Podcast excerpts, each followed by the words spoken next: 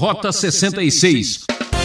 Quer dizer o seguinte: a, a, grande questão aqui envolve a morte, né? A morte que aparece aqui também.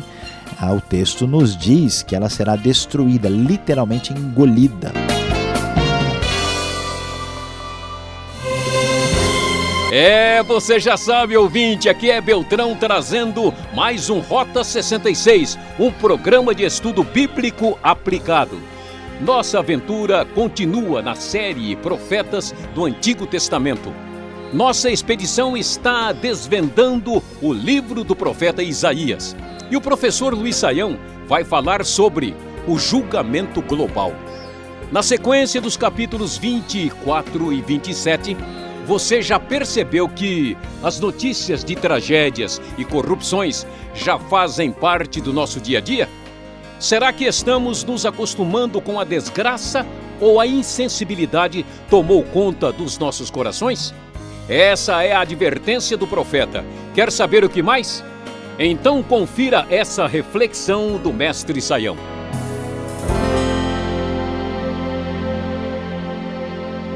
Rota 66, estudando o livro de Isaías. Hoje vamos falar sobre os capítulos de 24 até 27.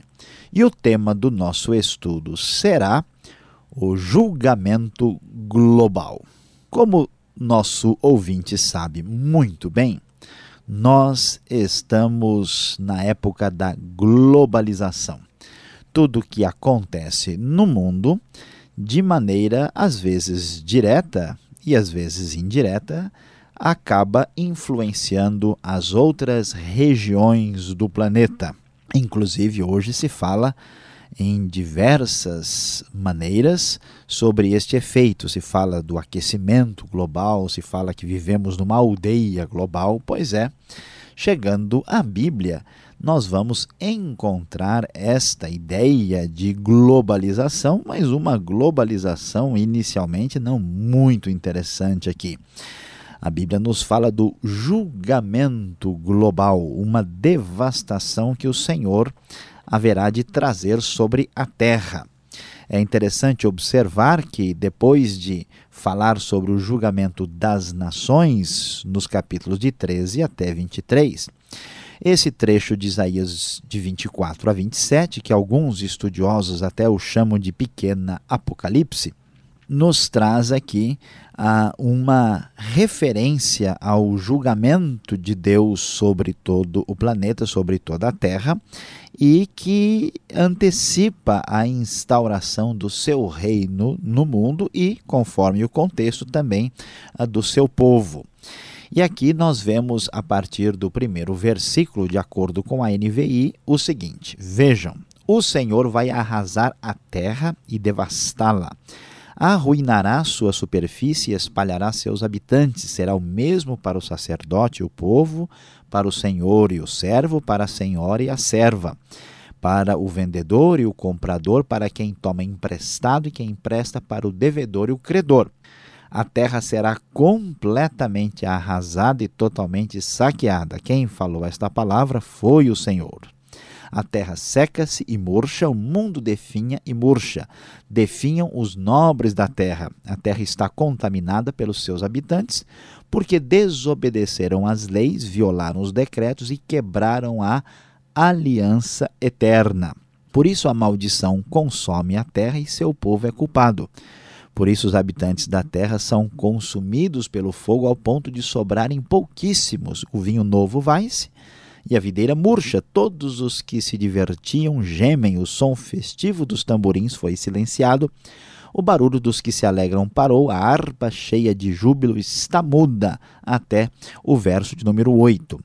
Então, como podemos observar neste texto, aqui não estamos vendo uma promessa de julgamento apenas sobre a terra de Israel, mas um julgamento que atinge todo o mundo.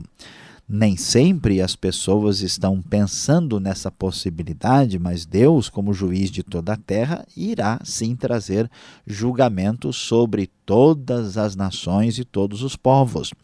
E esse texto antecipa esta realidade porque o Senhor é um Deus justo, Deus não pode deixar que as coisas continuem fora dos trilhos sem qualquer espécie de manifestação da justiça. Tanto é verdade que esta realidade ainda está nos esperando no futuro. Hoje, muitas vezes, nós ficamos assustados por pessoas que são exageradamente apocalípticas, falando que o fim do mundo vai acontecer daqui a pouco. É claro que muitas coisas são impensadas e são exageradas, mas é fato de que um dia o fim do estado atual da terra chegará. Veja verso 19: A terra foi despedaçada, está destruída, totalmente abalada. A terra cambaleia como um bêbado, balança como uma cabana ao vento.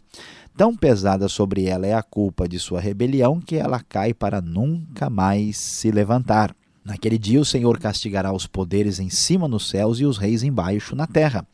Eles serão arrebanhados como prisioneiros numa masmorra, trancados numa prisão e castigados depois de muitos dias.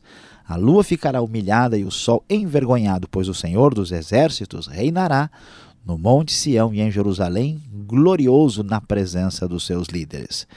Como podemos ver aqui neste texto, a expectativa é de julgamento da parte de Deus, o julgamento que estava atingindo a nação de Israel, iria atingir Judá e que é um prenúncio do julgamento que atingirá todo o planeta. Por isso, meu querido ouvinte, é muito importante prestar atenção não só em como nós lidamos com o mundo em que vivemos, porque este condomínio aqui não será eterno, e também é importante prestar atenção sobre como vivemos a vida que levamos.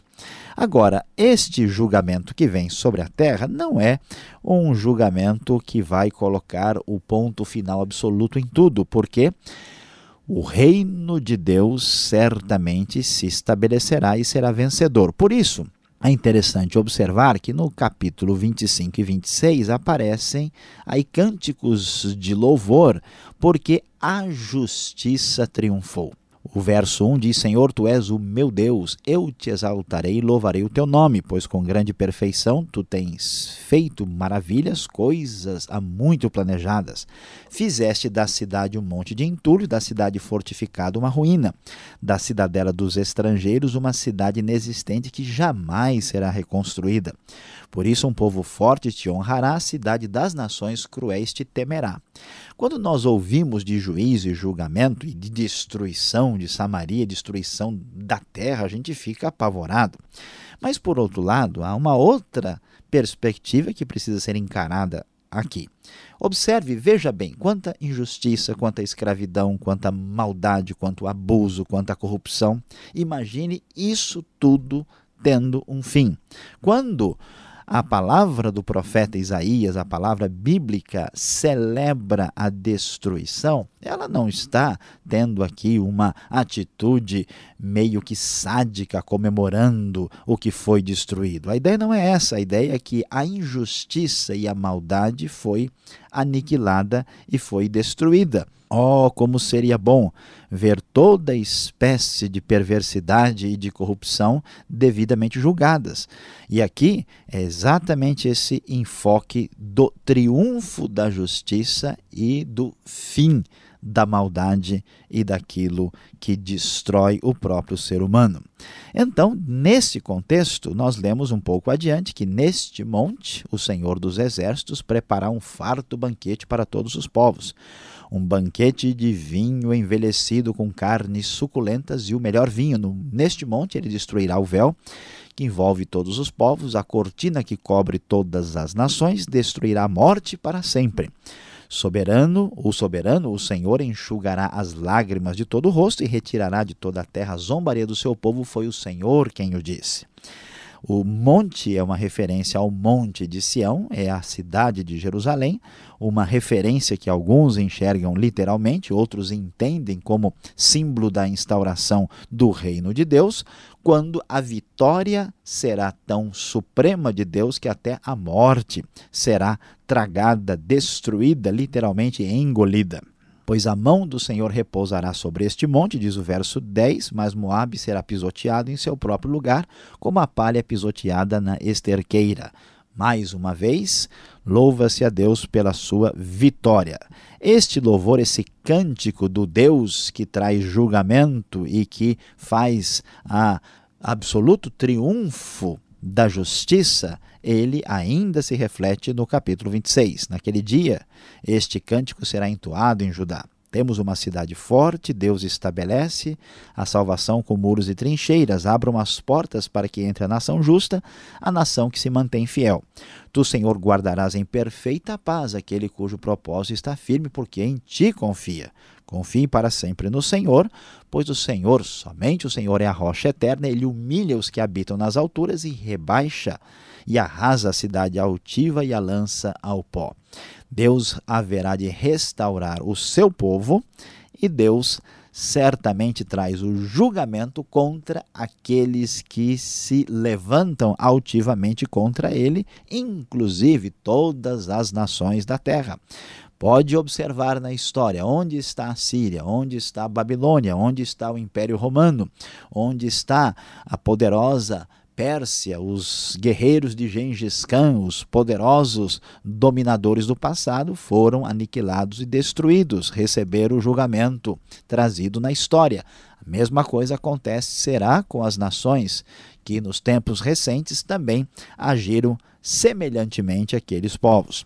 E essa expectativa de vitória sobre a morte, sobre o mal, sobre a injustiça, ela adquire um perfil mais impressionante nesse pequeno apocalipse de Isaías, aqui no verso 19 a 21. Escute comigo, prezado ouvinte, mas os teus mortos viverão, seus corpos ressuscitarão, vocês que voltaram ao pó, acordem e cantem de alegria, o teu orvalho é orvalho de luz, a terra dará à luz os seus mortos. Vá, meu povo, entre em seus quartos e tranque as portas.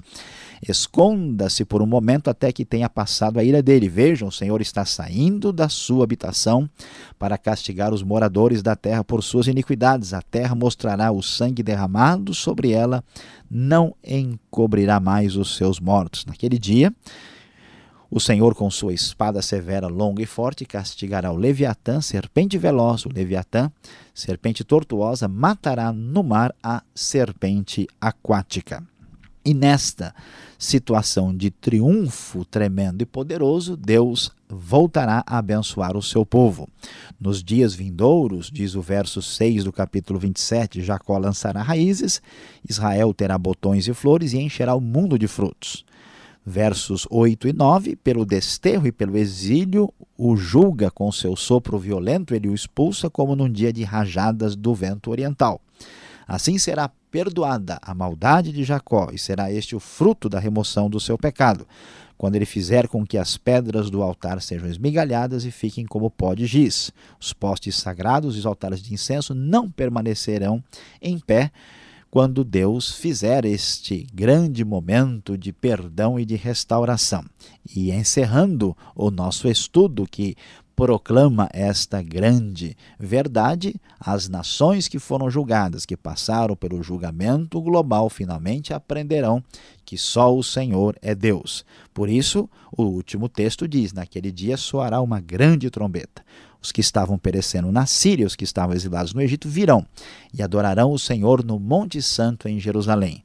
Exatamente, o povo retornando para a terra no momento quando as nações haveriam de reconhecer o Deus verdadeiro também. Então, meu querido ouvinte, é bom que você preste uma atenção total, porque chegará o dia quando virá o julgamento global.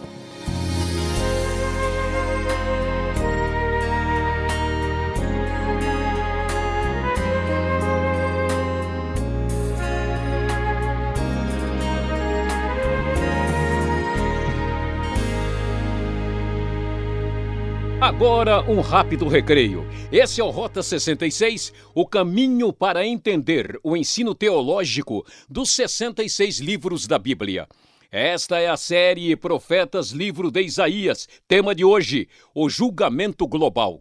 Rota 66 tem produção e apresentação de Luiz Saião e Alberto Veríssimo.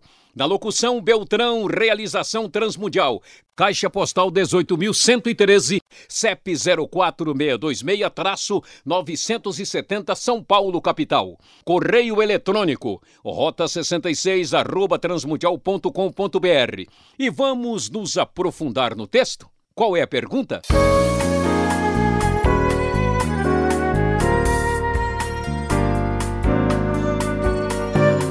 Você está acompanhando a exposição no profeta Isaías, capítulos 24 até 27, aqui no Rota 66. E agora as perguntas ao professor Luiz Saião, que já está aqui pronto para respondê-las. Professor Saião, por que nesse texto da palavra de Deus ele traz um julgamento sobre a terra, um julgamento pesado? Será que não fala estritamente a Israel esse assunto? Pastor Alberto, é de fato a gente precisa prestar atenção ao texto bíblico para entender o que ele está dizendo. A palavra terra, né, que é a tradução do termo Eretz do hebraico, muitas vezes no Velho Testamento pode significar coisas diferentes. Às vezes a terra é o solo, às vezes a terra se refere a uma região, às vezes é a nação de Israel ou de Judá e às vezes é o planeta inteiro. Então a gente esperaria que o texto aqui estivesse falando da terra de Israel. O Senhor vai arrasar a terra e devastá-la. Aparentemente, parece o julgamento sobre Israel que vem dos assírios, mas quando a gente começa a ler o texto e prossegue, a gente vê que a coisa vai muito mais ampla. Diz que a terra está destruída, ela cambaleia como um bêbado, balança como uma cabana ao vento tão pesada é a sua culpa. E a ideia geral né, é, é que a, aparece um julgamento sobre o planeta, sobre as nações, estão abertas as comportas do céu, tremem os alicerces da terra, a lua fica humilhada, o sol envergonhado. Então o enfoque é global. Por que, que isso aparece aqui? Porque o problema é que a gente talvez pudesse pensar com uma mente bem limitada que Deus está preocupado com Israel e com quem invade Israel. Mas, na verdade, Deus está se levantando contra a injustiça em Israel e a injustiça da Síria. Então, como o problema não é Israel nem a Síria em primeiro lugar, mas a injustiça, Deus se levantará contra toda injustiça e maldade. Por isso, o julgamento atingirá todos que estão envolvidos com a injustiça e a maldade. E isso faz-se necessário que o julgamento atinja toda a terra. Por isso, um dia chegará um julgamento apocalíptico que atingirá todo o nosso planeta. Mas, professor, se este julgamento será tão severo assim, imagino que as grandes potências da época, as grandes nações, seriam as vítimas, né, o, o alvo deste julgamento. Agora, por que no capítulo 25, verso 10, Moabe é castigado? O que eles fizeram assim de tão errado que suscita a ira de Deus? Pastor Alberto é uma excelente observação e, aliás, que gera uma grande pergunta para nós, né? Porque é o seguinte: nós não sabemos quando será exatamente esse julgamento sobre a Terra. A maior parte dos estudiosos entende que esse julgamento será no futuro. Os chamados estudiosos pré-milenistas acreditam que esse julgamento acontecerá para a instauração do milênio. Outros acham que não tem nada a ver, é uma coisa que apresenta aí o desfecho da história da Terra para o início da eternidade, que isso estaria ligado com os textos lá de Pedro, que os elementos desfaz, se desfarão né, e se derreterão em chamas.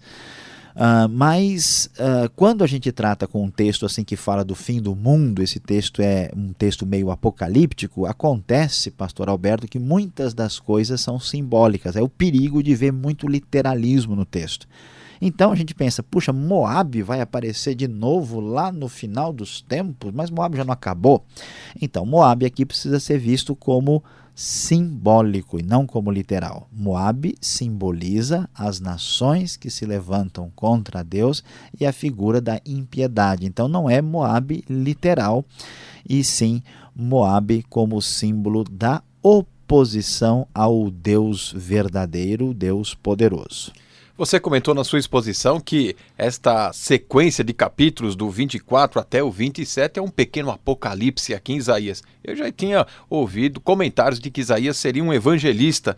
Agora, exatamente o capítulo 26 fala de ressurreição. Já naquele tempo de Isaías, eh, se já tinha essa expectativa? Pois é, realmente é, é interessante, porque é, não era muito comum. Isaías no oitavo século, há pouca coisa né, sobre ressurreição nessa época. Por isso que os estudiosos mais críticos até tentam assim entender esse texto mais para o futuro, mais para frente, não só porque ele tem esse elemento apocalíptico, mas porque ele já fala de ressurreição. E olha, pastor Alberto, eu acho que não há muita dúvida disso não, porque o verso 19 fala os teus mortos viverão, seus corpos ressuscitarão, vocês que voltaram a pó acordem e cantem de alegria quer dizer o seguinte: a, a, grande questão aqui envolve a morte, né? a morte que aparece aqui também. Ah, o texto nos diz que ela será destruída, literalmente engolida. Na antiguidade, nas culturas do, do Oriente Próximo, eles acreditavam literalmente que a morte engolia, tragava as pessoas. E aqui, quando se fala que a morte será tragada ou engolida, a figura ela é retomada dizendo que a vitória será completa de Deus. Quando Deus julgar todo o mal e trouxer a restauração ao seu povo, e alguns acham que isso aqui só é só Israel ou é o povo de Deus como um todo, que envolve o povo de Deus da história que vai além de Israel, necessariamente será também decretada a vitória sobre a morte, que é exatamente o advento da ressurreição dos mortos, que é muito discutido e devidamente explicado no Novo Testamento. Tá certo. Agora o capítulo 27, que encerra uh, este comentário, ele solta os bichos, né? Leviatã ou dragão. Que bicho é esse? Você até mencionou aí. E essa serpente que aparece, seria o diabo? Posso pensar assim?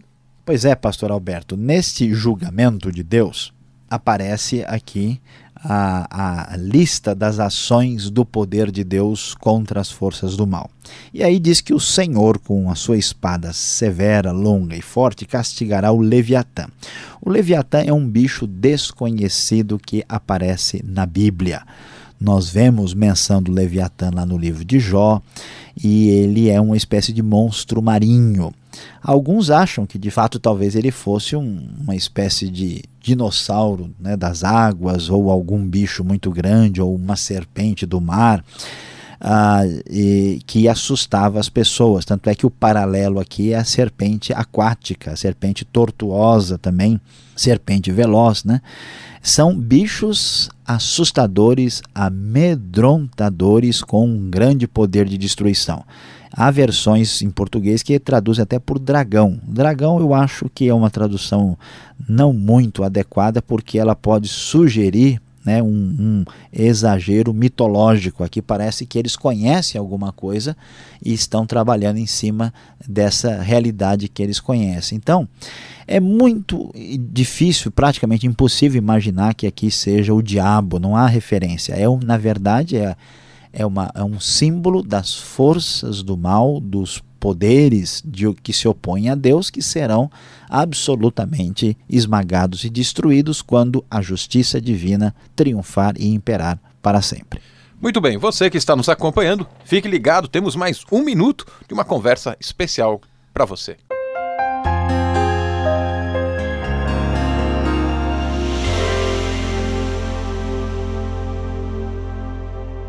Hoje no Rota 66, você estudou conosco Isaías. Estudamos os capítulos de 24 e a 27 e falamos sobre o tema o julgamento global. Anunciamos o grande juízo de Deus que atingirá todas as nações da terra. E diante dessa expectativa de destruição da maldade, da injustiça, da perversidade, de todo tipo de corrupção, certamente nós devemos cantar triunfantes pelo Deus da justiça, que certamente fará que o bem destrua e vença o mal. E já que este julgamento será global, nosso conselho é que você busque santidade total.